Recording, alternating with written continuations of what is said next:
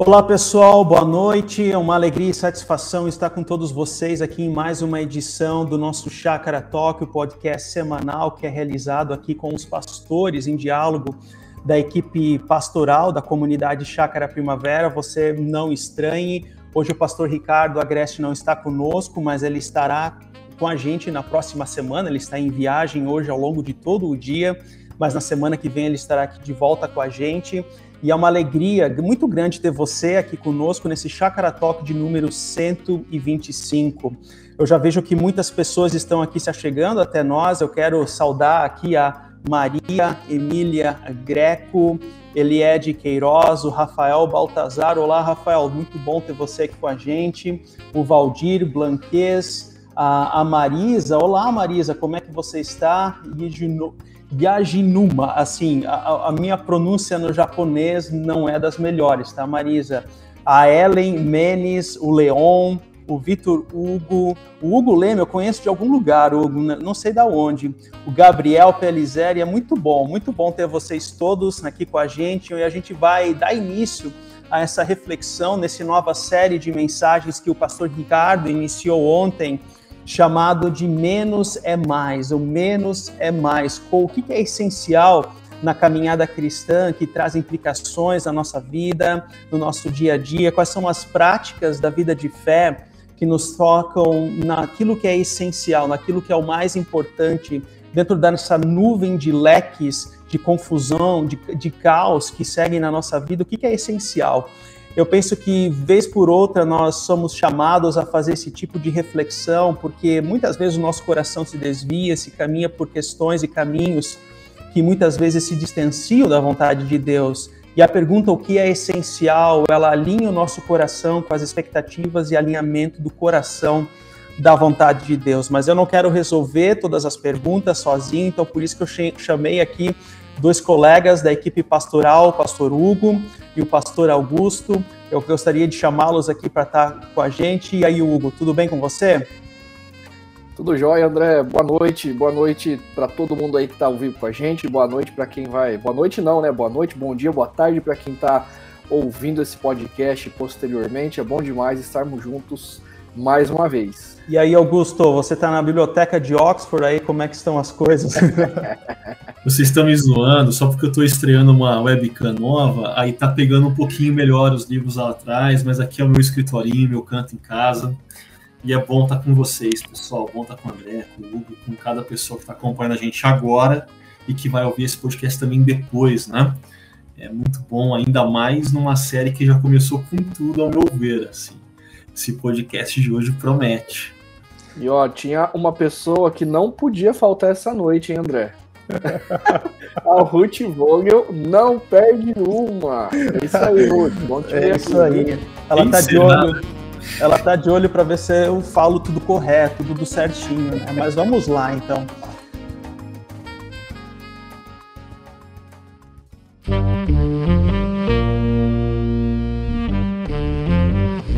É como Augusto falou, eu acho que essa, essa primeira mensagem da série ela veio com tudo, porque ela ataca justamente em pontos específicos da nossa vida, do nosso coração, que está relacionada a ídolos. Ela ataca essa problemática relacionada a ídolos, e o nosso coração é uma fábrica de ídolos, que já diria Calvino, essa frase dele, né? E não poucas vezes nós, quando menos esperamos, nós também construímos ídolos nas nossas vidas. Só que isso é uma questão muito sutil. Ídolo não é algo que aparece simplesmente de uma hora para outra.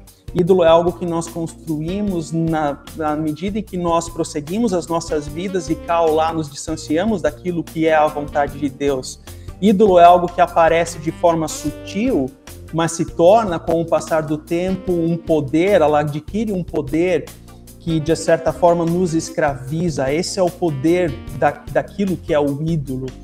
Mas assim, voltando para vocês, essa, essa pergunta da mensagem de hoje, né? O que mais chamou, de ontem, perdão, o que mais chamou a atenção de vocês? Algum ponto, algum insight? Existe alguma situação que vocês gostariam de, de abordar e de levantar a partir da reflexão de ontem? Augusto, vai lá. O André, eu particularmente, assim como eu disse, para mim começou com tudo Porque quando eu penso esse menos é mais, que é uma expressão que está cada vez mais comum em diferentes meios, né? Seja com o pessoal do essencialismo ou do minimalismo, para mim tem muito a ver com aquele mínimo irredutível. Aquilo que não importa como está a sua agenda, você não pode tirar dela. Ou seja, aquilo que é tão fundamental que sempre vai estar tá lá, sempre vai estar tá presente. E na teoria, aquilo que deve sempre estar presente, que é fundamental, deveria ser óbvio. Deveria ser algo que a gente não precisa ser relembrado. Mas o fato é que os dias que a gente vive hoje são dias onde a gente precisa ser constantemente relembrado ah, de coisas óbvias. A gente precisa ser relembrado daquelas coisas fundamentais, inclusive da vida cristã. Então, talvez algumas pessoas pudessem ter ouvido a mensagem ontem pensando: nossa, mais uma mensagem inteira para falar acerca de idolatria e para falar acerca do lugar do encontro dominical de adoração e reflexão da comunidade dos discípulos de Jesus. Ah, mas isso é tão óbvio. Vai falar sim e não. Assim, é verdade, é fundamental, era para ser óbvio para todos.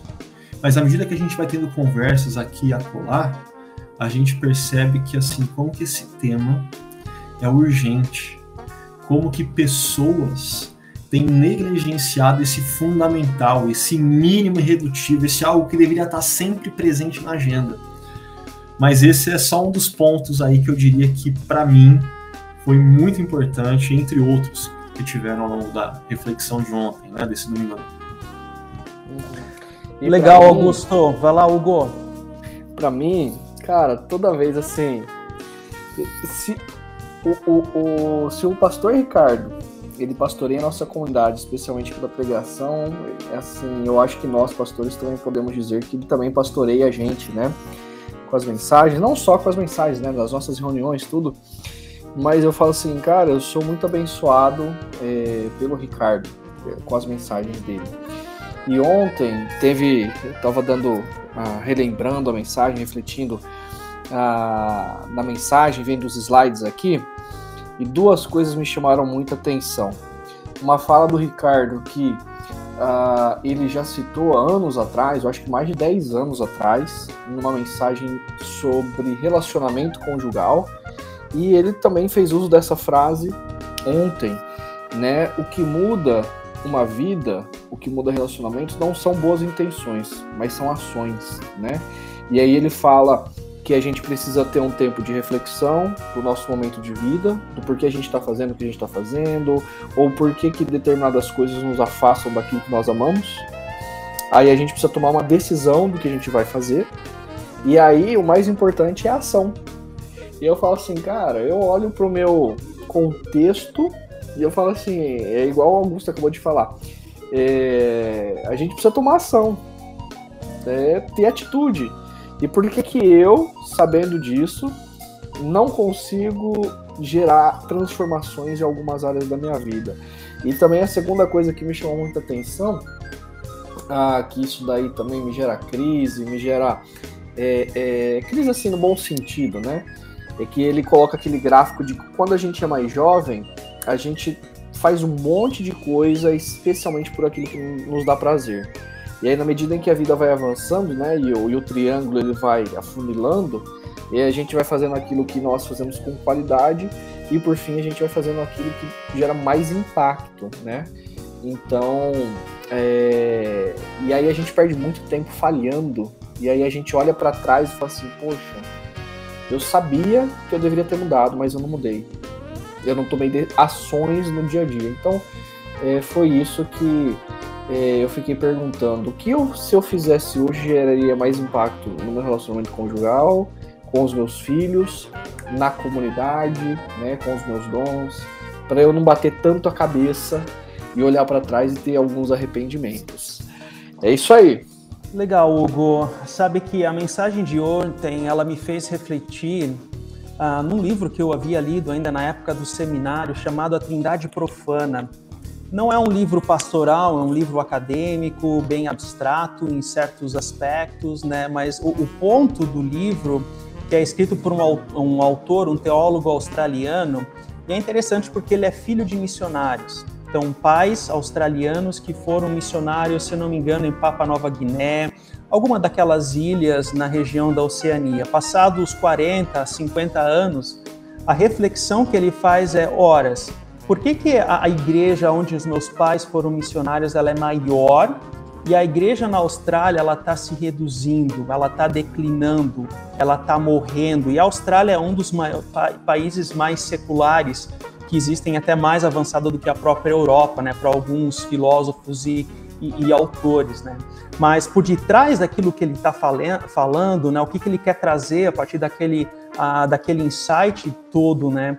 é que no contexto secular australiano, e aqui a gente precisa fazer a nossa reflexão, porque cá lá tem os nossos paralelos com o contexto brasileiro, de cidades como Campinas, no interior de São Paulo, ou até mesmo São Paulo, o estado de São Paulo em si, é que uh, esse público do contexto australiano abraçou aquilo que ele chama de ídolos do coração, substituiu a trindade por modelos profanos de trindade.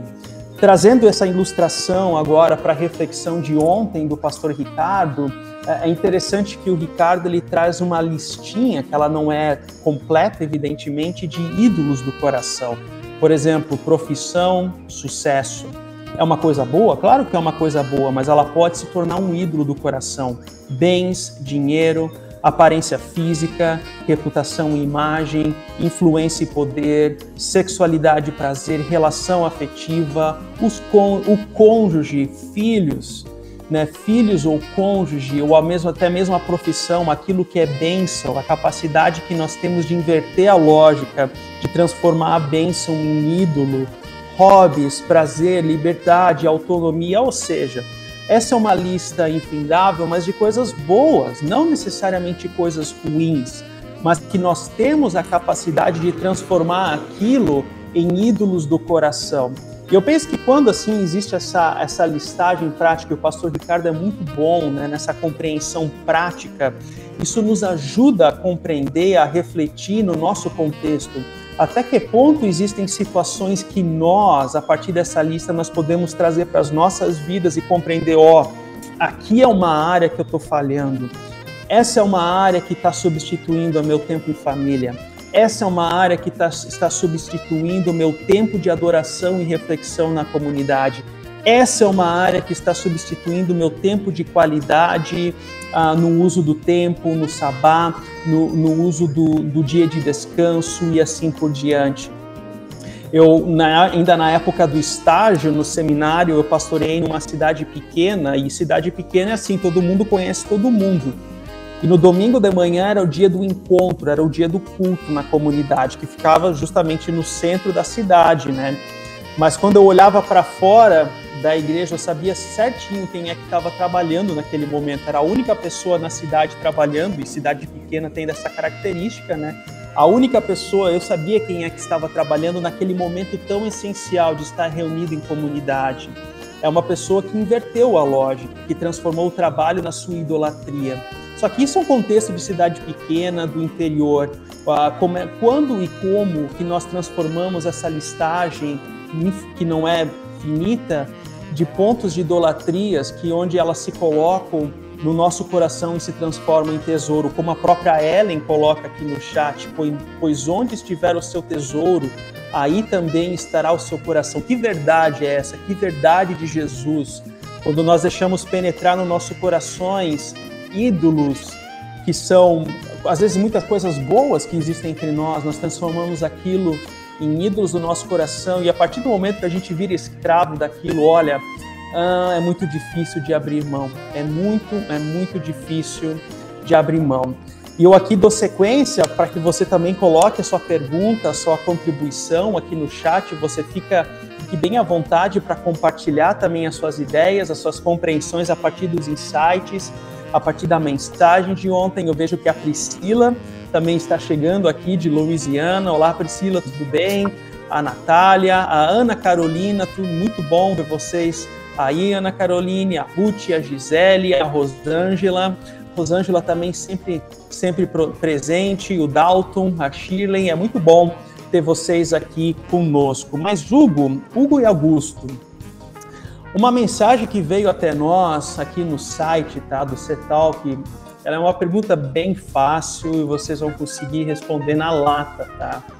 Porque o Ricardo, ele traz uma pergunta muito interessante na sua reflexão, uh, comparando com uma bússola. É, essa, essa imagem, essa ilustração da bússola é muito interessante, uh, teologicamente, filosoficamente, para as nossas vidas, porque a bússola indica orientação, a partir do momento que nós não temos a bússola, nós estamos perdidos, nós estamos isolados. Então, a bússola é simbolicamente um instrumento de diretriz, de alvo para as nossas vidas e assim por diante.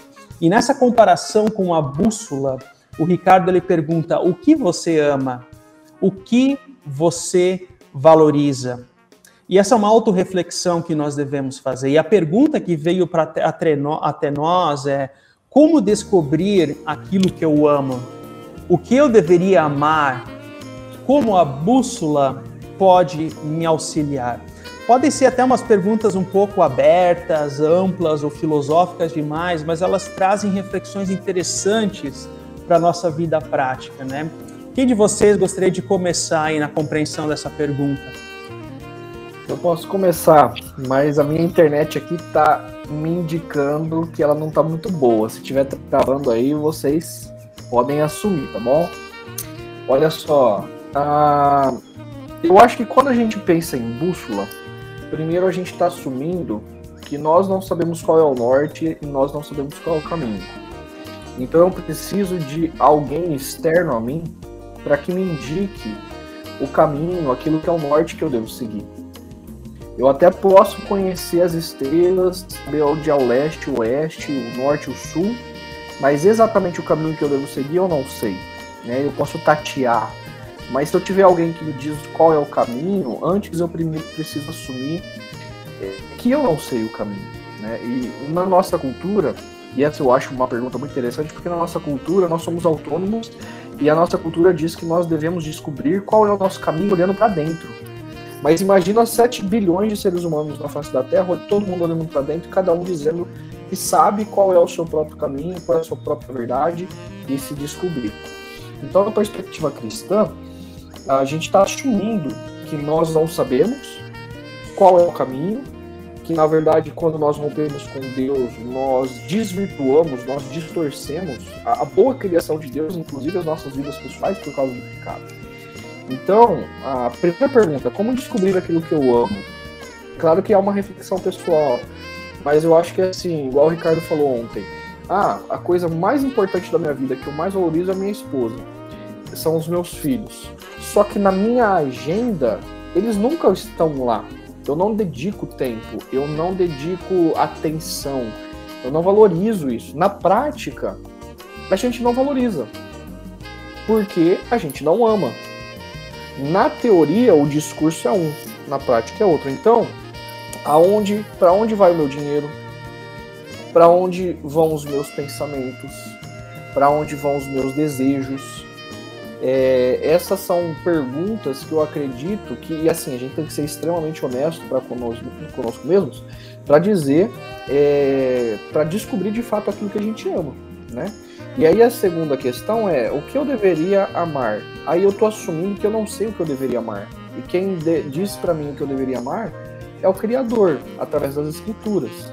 Então, ele vai colocar o amor na ordem correta, como a gente viu ontem, amar a Deus acima de todas as coisas. E ele quer que nós o adoremos em comunidade. Então, por exemplo, poxa, num, num mês, ah, eu costumo reservar determinado horário como um hábito, como um ritual ah, no domingo para estar tá com a minha comunidade, reorientando a minha mente e meu coração. Se eu arrumo várias desculpas, significa que está fora de ordem e eu não estou conseguindo submeter minha vida, meu hábito, minha rotina a partir daquilo que Deus disse que é primário e o primário é Ele, né? Enfim, e aí vem a família e por aí vai. Eu falei bastante aqui, eu acho que eu comecei uma resposta. Queria ouvir também o, o Augusto. Mas eu, eu, iria no mesmo caminho que você começou aí, viu? Porque pensando no como descobrir o que eu amo, é uma tarefa de avaliação, né? De olhar para si, olhar para onde você tem dedicado o melhor do seu tempo, o melhor das suas energias, o melhor dos seus recursos e perceber onde de fato estão os seus amores. Acho que esse, o Ricardo pontuou isso nesse domingo, né? Você foi nesse caminho, esse é o caminho de avaliação. Mas para dar uma apimentada aqui na conversa, eu acho que uma coisa que é importante a gente ter em mente uh, é quando o Ricardo traz o James Smith para a reflexão desse domingo.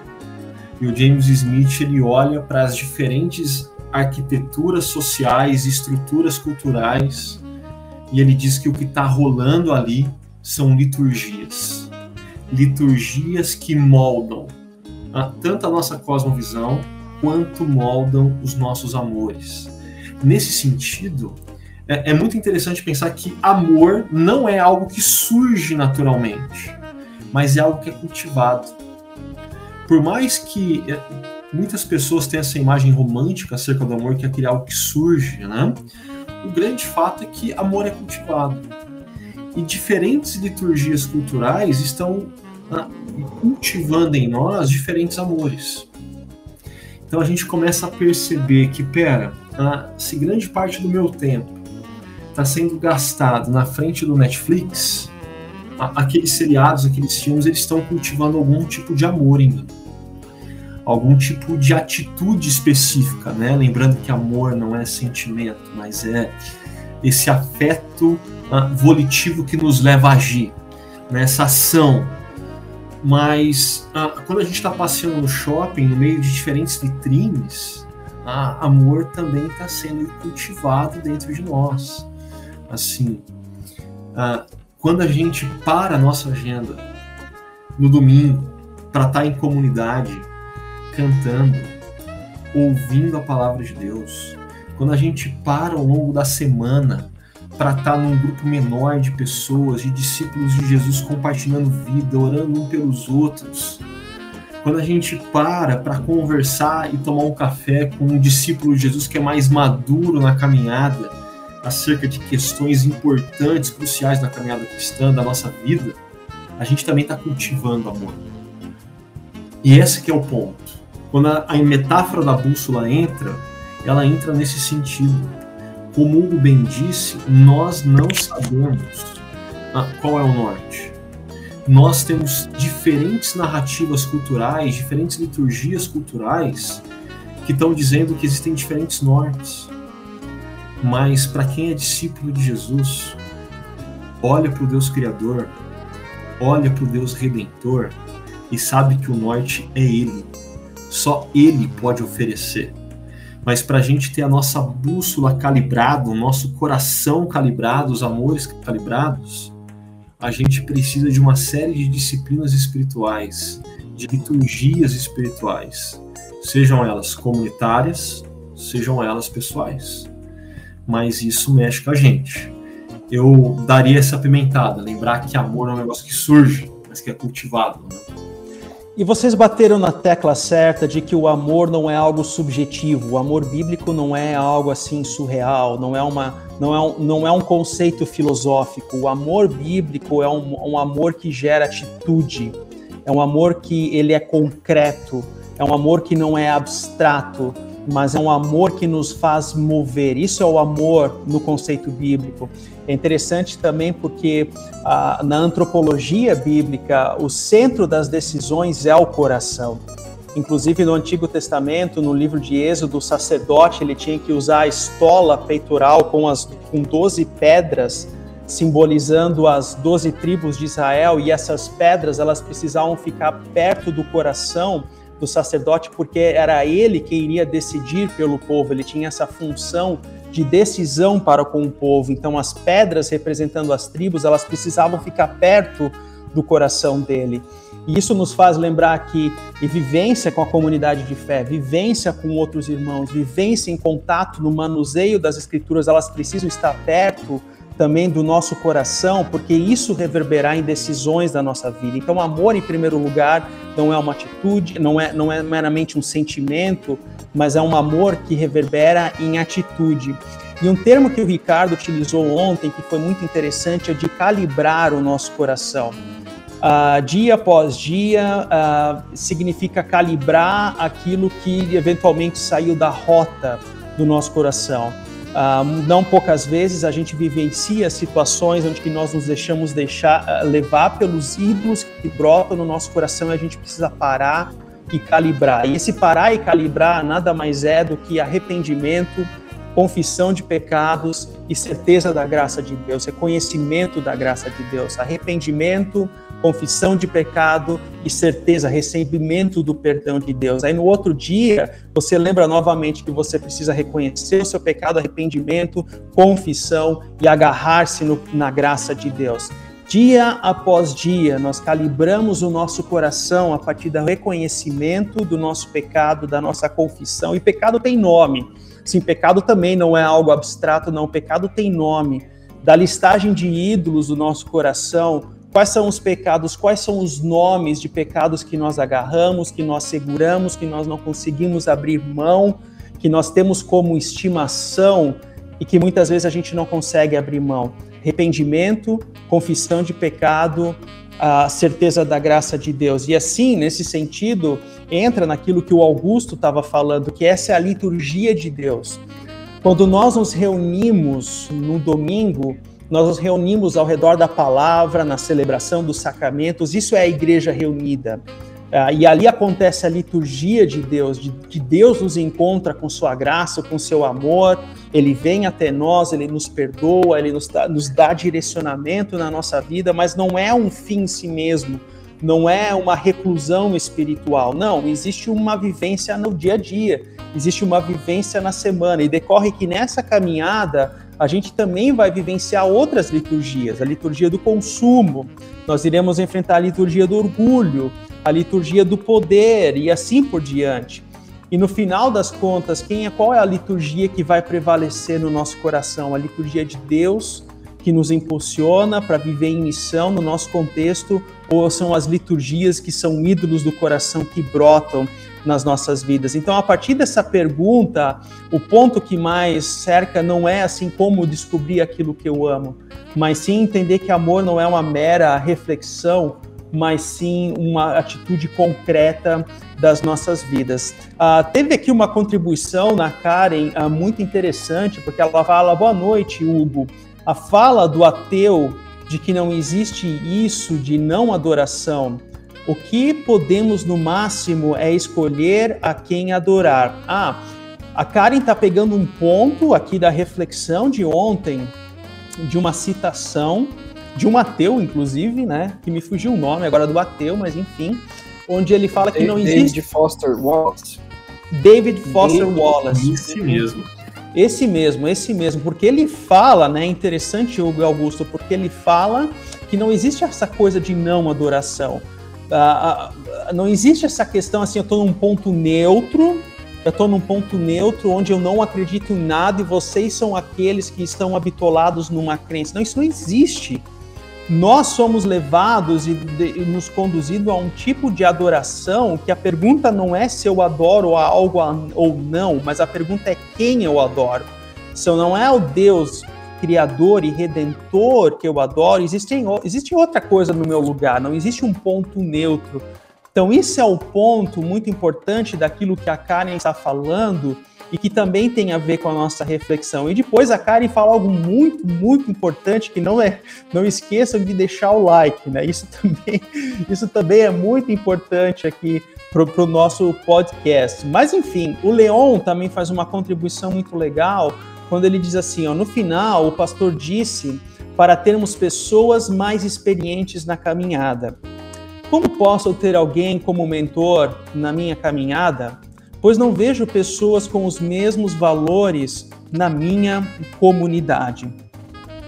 Esse, essa série de mensagens ela irá abordar diferentes subtópicos ao longo do mês de março. A mensagem de ontem ela abordou especificamente o contexto do encontro de adoração e reflexão como início, como, como pontapé uh, inicial da caminhada cristã, do aquilo que é essencial nas nossas vidas em determinada semana, eu creio que já na semana que vem, se não estiver enganado, a gente vai aprofundar esse tema da mentoria, de ter alguém de caminhada que possa nos ajudar, que possa ser um convívio uh, para nós dentro desse contexto de mentoria. Mas jogando para vocês, Augusto uh, e Hugo, na verdade estão me lembrando que é daqui a dois domingos, mas enfim, tá na sequência aí da série de março, tá? Uh, pensando nessa pergunta do Leon, que tipo de resposta, de insight a gente pode trazer a partir dessa provocação, né? Como que a gente pode encontrar uma pessoa, como eu posso ter alguém que é o mentor de caminhada? Posso começar, mas eu reconheço que é uma pergunta não é tão fácil de responder. Então, Leon, ah, me perdoa aí qualquer coisa, mas ouve com carinho, tá?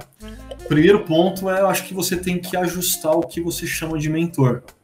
E daqui dois domingos, o pastor Ricardo vai trazer isso de uma forma mais profunda, né? Porque eu sinto que algumas pessoas têm uma pegada de esperar um personal spiritual trainer, alguém que toda semana vai sentar com ela e vai ter tempo com ela. E quando eu olho para minha própria experiência, uh, eu, eu, não tenho esse tipo de periodicidade com os meus mentores. É, eu recorro aos mentores em momentos cruciais de tomada de decisão, em momentos onde eu estou num processo de avaliação, autoavaliação mais intenso. Então a primeira questão é essa, é ponderar o que está sendo compreendido por mentor, tá? E olhar principalmente para o que, que as escrituras apresentam para isso. Mas aqui eu corro muito risco de dar spoiler ah, de dois domingos para frente, né?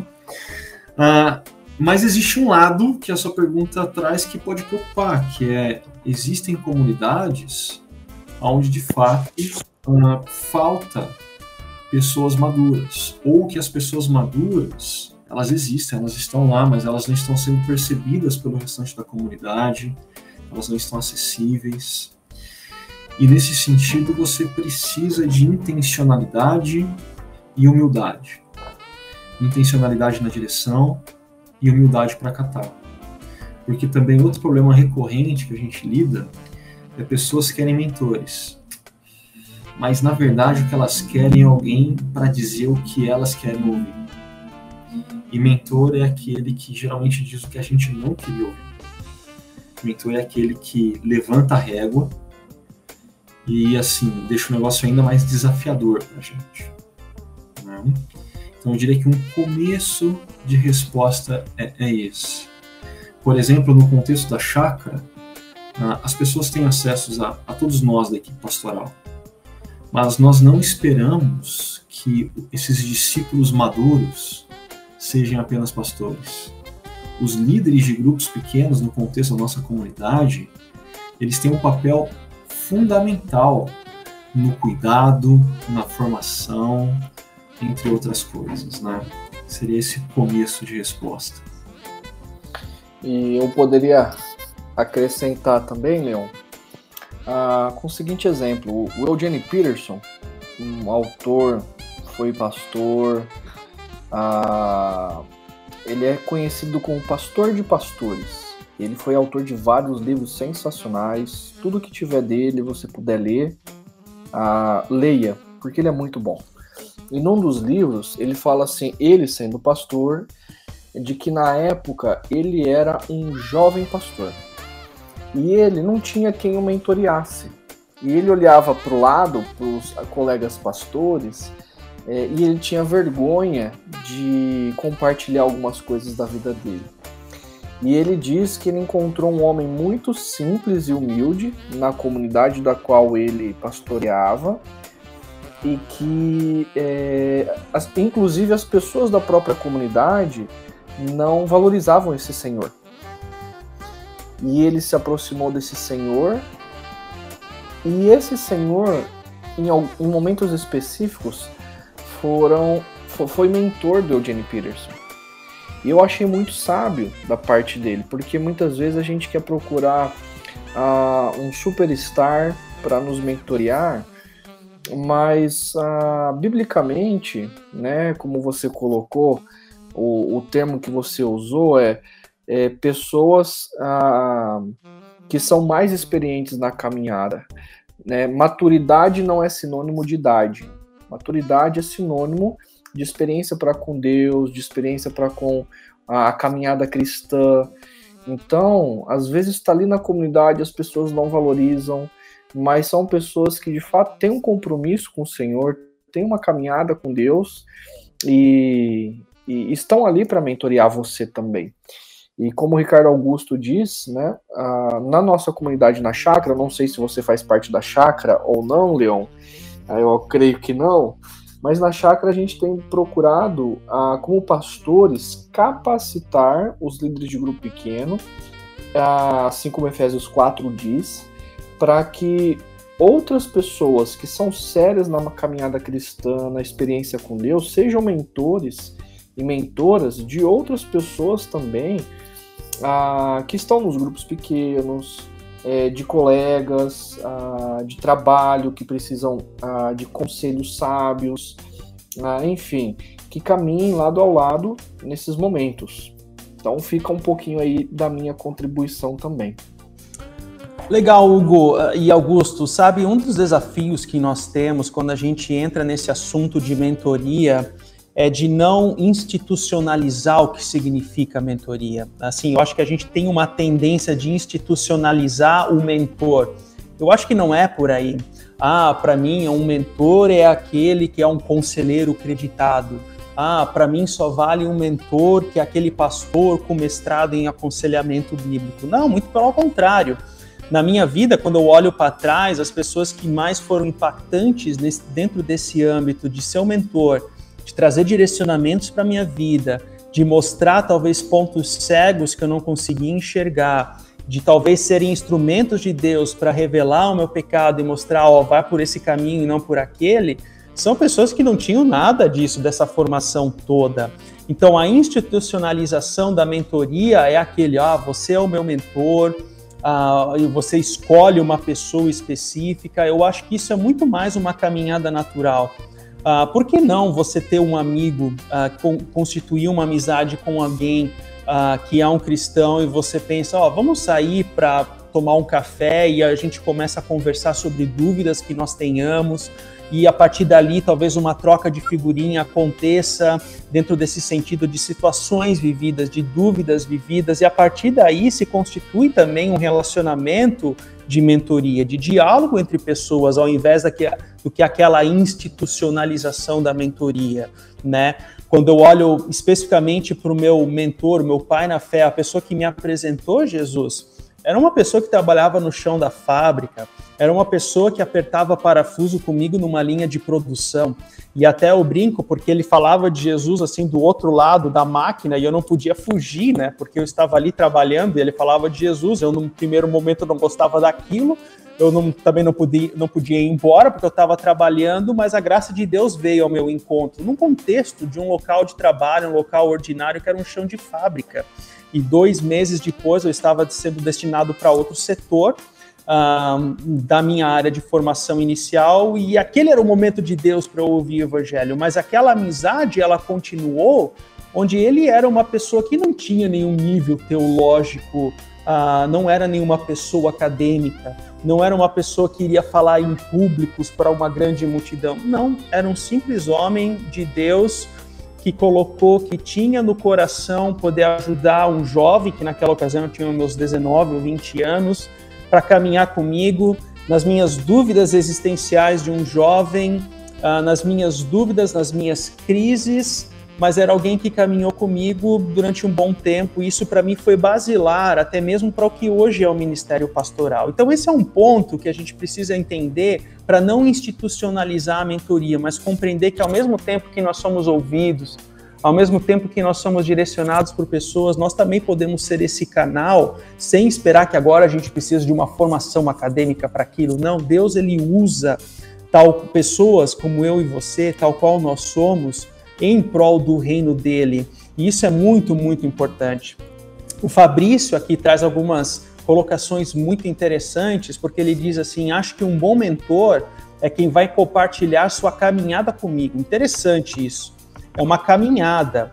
Não vai esconder suas próprias fragilidades e me convidar para participar com ele dos processos decisórios de sua própria vida. Interessante. O meu mentor falava assim que a vida, André, a vida ela é feita de decisões. A vida ela é feita de decisões. E quais são as decisões que eu tomo na minha vida? Quais são as decisões?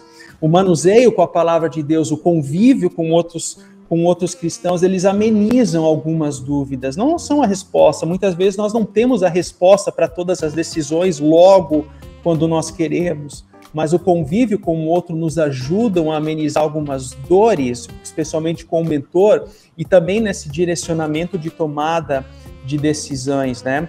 Ah, o Dalton também aqui coloca, creio que o melhor a ser feito seria estabelecer exatamente a constância. Constância é uma palavra essencial em se tratando de espiritualidade cristã. Um jogador, um atleta, ele precisa de constância para desenhar bem o seu papel num evento, num jogo e assim por diante. Não é muito diferente em se tratando da espiritualidade cristã, é a constância, a rotina nos estudos, na oração, na reflexão.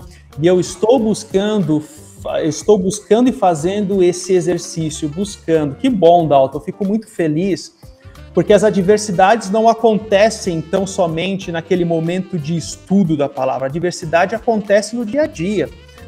A diversidade acontece quando você vai para o seu local de trabalho, existe talvez aquele chefe que é uma pessoa de difícil de lidar, ou então quando você lida com uma situação familiar que te deixa uh, tempestuoso ou irado, ou você lida com uma outra situação que tira sua alegria. É ali que a diversidade acontece, é ali que é o jogo da vida. E é muito importante isso que você menciona da constância, justamente para que a gente tenha esse ferramental, esse subsídio da palavra de Deus para atuar no nosso dia a dia. Fabrício menciona: estou à procura de um mentor que atue através de uma amizade íntima e genuína. Muito bom, Fabrício, muito bom.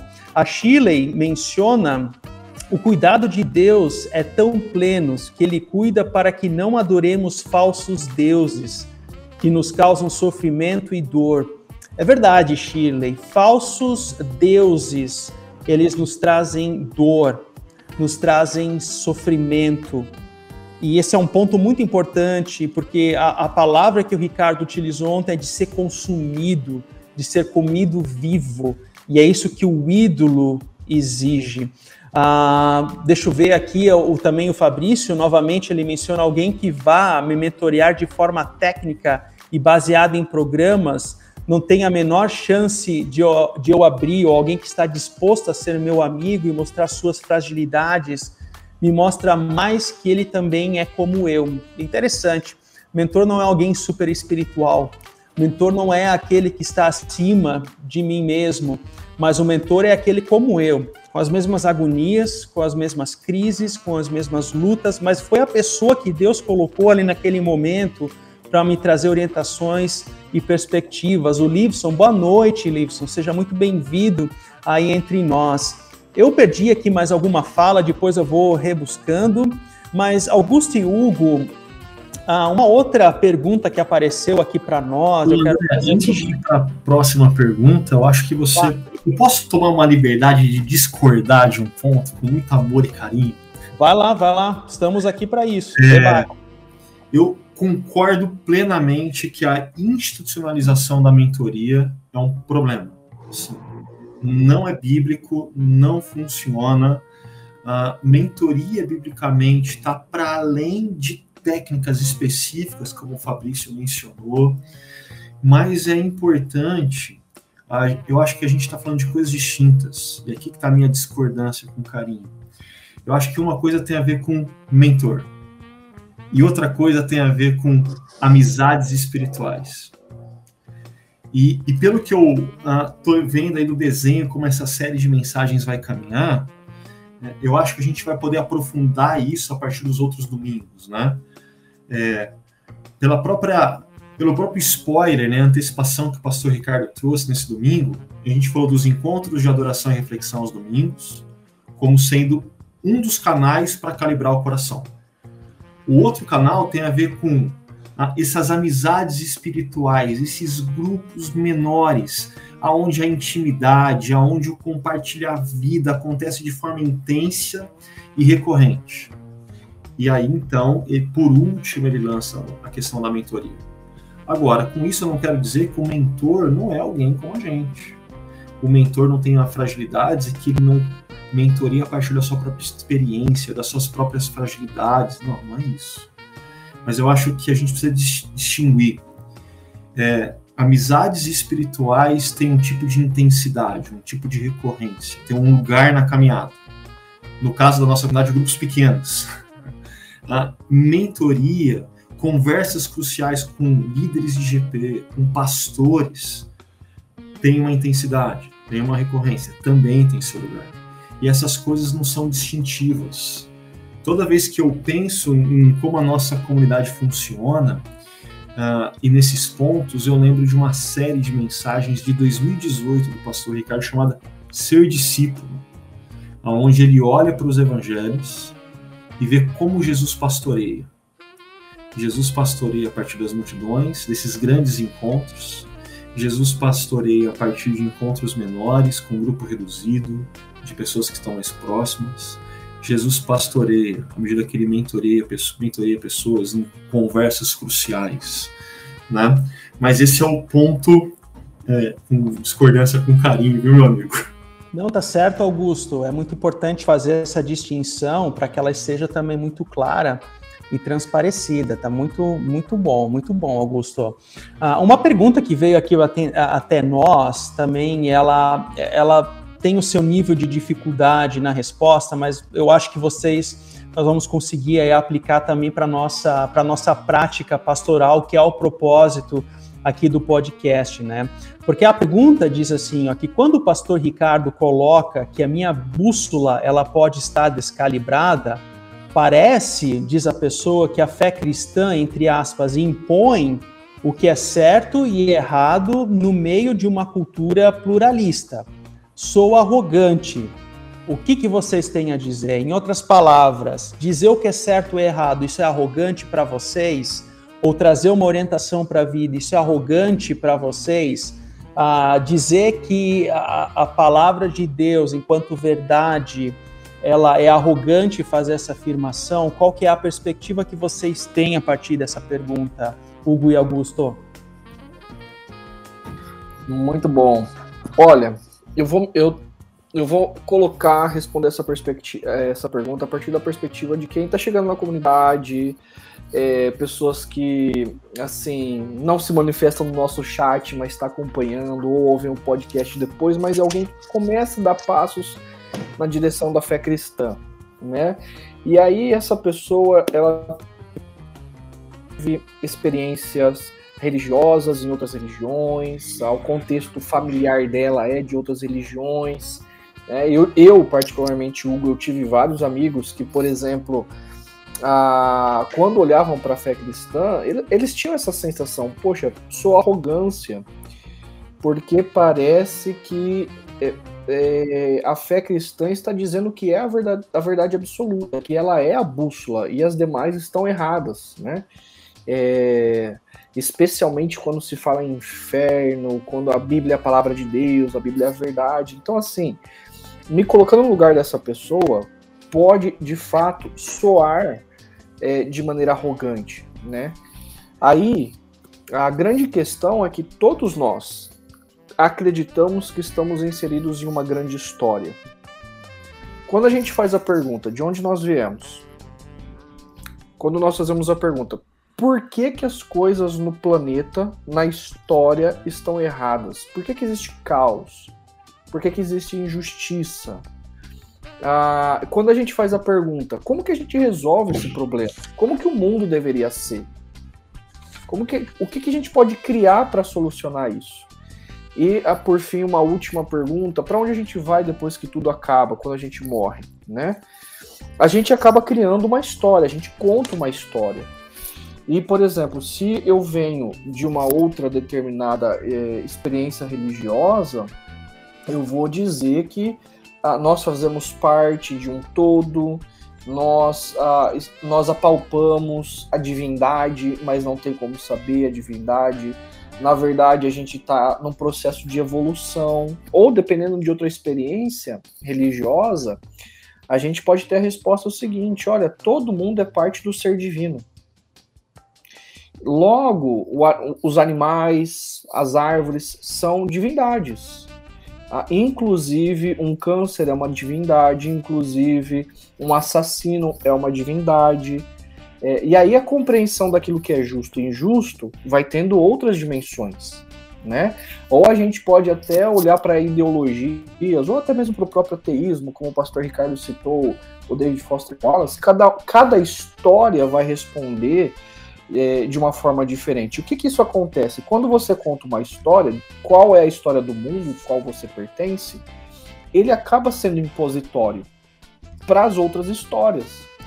E quando nós estamos falando que o cristianismo conta a história da humanidade, também ele está afirmando que ele tem a bússola e que ele tem a resposta para essas perguntas, não nos seus mínimos detalhes, mas tem essa meta narrativa, o esqueleto da história, de onde viemos, por que está assim, como que Deus está consertando a história e para onde nós vamos. Então, assim, eu, não, eu acredito que toda a história ela clama para si religiões, ideologias, ser a verdade da história da humanidade. Mas no caso, quando a gente olha para a Bíblia, uh, me parece que ela faz muito mais sentido de que Deus criou o universo perfeito e quem, quem corrompeu toda a história foram os seres humanos, fomos, fomos nós. E se existe caos, ansiedade, câncer, é, corrupção, se a natureza está por causa do, da forma como está, é por, por nossa conta. Só que isso não é confortável, porque a Bíblia diz que é nossa responsabilidade, é nossa culpa. Agora, Deus ele ama tanto a gente que ele entra na história para assumir o nosso erro, morrer no nosso lugar. Ele vence a morte, ele vence o pecado, nos perdoa e nos convida para estar tá junto com ele, né? Então, essa seria a minha resposta dizendo, olha, nessa pluralidade, nesse mercado de ideologias e de histórias e narrativas que a gente vive, é, talvez a, a, a, a, narrativa cristã, sim, como as outras, ela afirma ser a verdade. Mas quando a gente olha com seriedade para isso que é a história, que a história bíblica afirma, ah, talvez a gente deva considerar de fato com muita seriedade ah, dessa maneira. Augusto, e aí? Eu, eu, me lembro de uma ocasião que aconteceu comigo. Eu estava no contexto universitário e tinha um rapaz com quem eu conversava com certa recorrência e eu compartilhava do evangelho com ele. E aí teve uma dessas conversas e falou: Cara, parou, parou. Uh, a gente está num ambiente uh, público, a gente está na universidade, o espaço da pluralidade, e nesse espaço não convém você é, ficar falando da sua fé privada, da sua fé pessoal. E eu lembro que eu olhei para ele e falei, cara, engraçado, né? É, você está falando que eu não posso falar da minha, mas você está falando da sua para mim. Existe uma incoerência nesse tipo de discurso. Existe uma incoerência no discurso de quem está falando que apenas determinada é, narrativa, determinada uh, história, uh, religião está sendo arrogante em afirmar. Não, as demais estão. Ah, não, mas existem aqueles que afirmam que tudo é verdade. Gente, se tudo é verdade, pensando logicamente, nada é verdade. Assim, o caos está instaurado, né? Mas existe uma incoerência, né? Então, como o Hugo bem disse, todo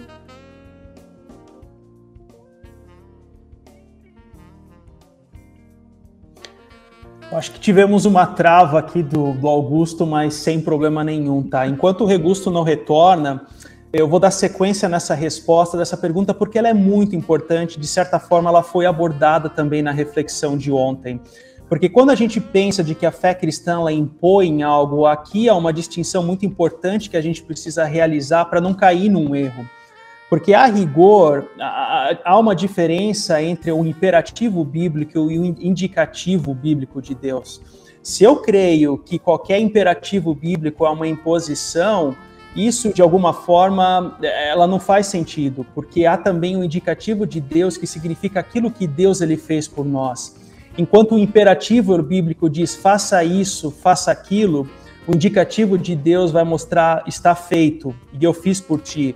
E agora, a partir disso, faça. Indiferença entre o imperativo e o indicativo de Deus. E aqui é muito importante aquilo que o Ricardo mencionou também na reflexão de ontem, que é essa questão do mandamento. A palavra mandamento em si, ela traz essa perspectiva de aprisionamento. Mas o contexto de Êxodo 20 é justamente o oposto. É quando Deus ele quer trazer orientações para a vida. Deus ele quer trazer palavras de liberdade para a gente.